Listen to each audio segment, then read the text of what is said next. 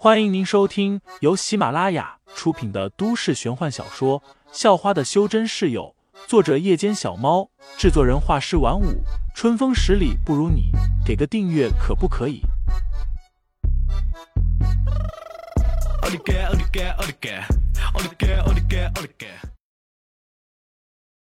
第三十九章：狐狸精下。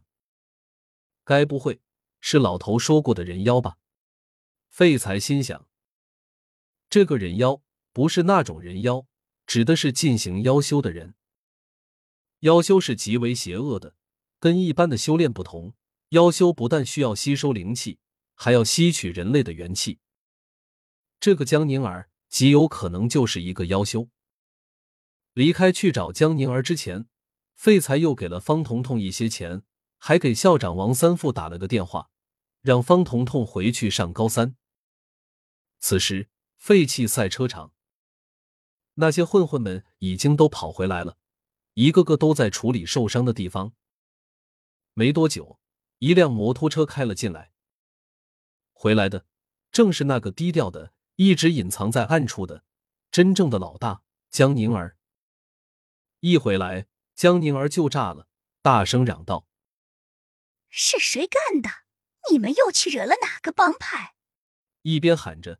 江宁儿还一边踢着几个挡他路的混混，臭娘们，在床上那么骚，一下床了就这么无情。一个本来就被废材打残了的混混，在被踢了一脚之后，愤愤的暗骂道：“他并不知道江宁儿和他的那些事都是幻觉，只不过是一点一壶香弄出来的而已，就跟方卓的情况类似。究竟怎么回事？说啊！”是不是又去惹谁了？江宁儿又给他来了一脚。这个混混想不懂，怎么今晚他这么倒霉？刚才闯进来抢女人那小子也踢了他两脚，打了两拳，现在又被江宁儿踢了两脚，都赶上那个想追方彤彤的纹身哥了。不关我们的事啊，是那小子自己找上门的，我们也没招惹他，甚至都不认识他。小混混一脸委屈的说道。没招惹人家会揍你们。江宁儿又给他来了一脚。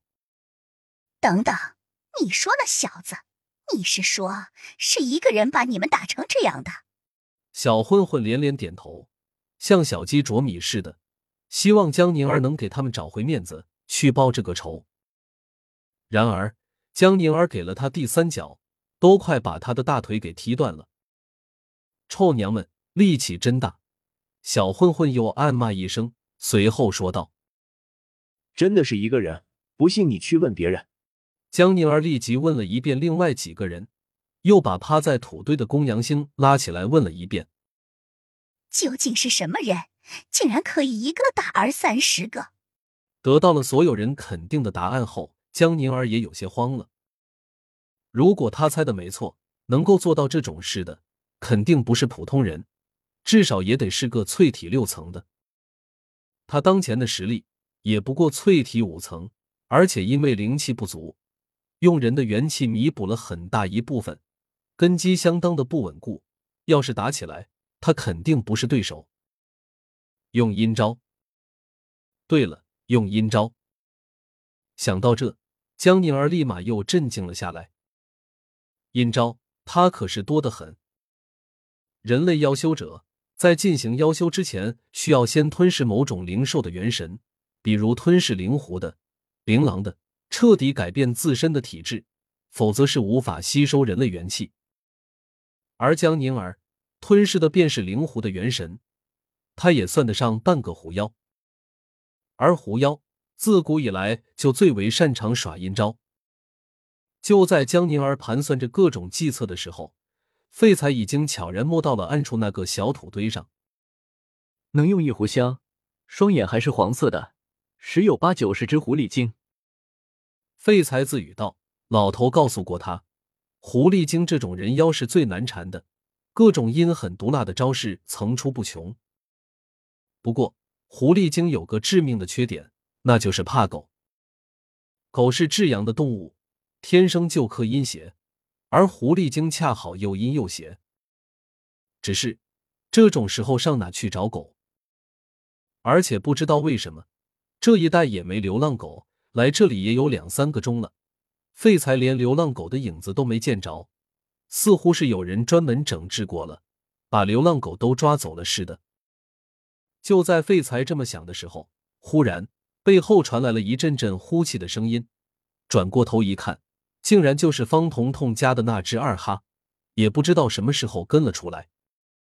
废材先是愣了下，紧接着便笑了起来。这小汪还真是有灵性。小汪正是方彤彤给他起的名字。五年前还上初中的时候，是他亲自陪方彤彤去把小汪买回来的。刚才和方彤彤回去的时候，小汪就一直盯着他看，还使劲的闻，估计也是察觉到了什么，否则也不会跟出来。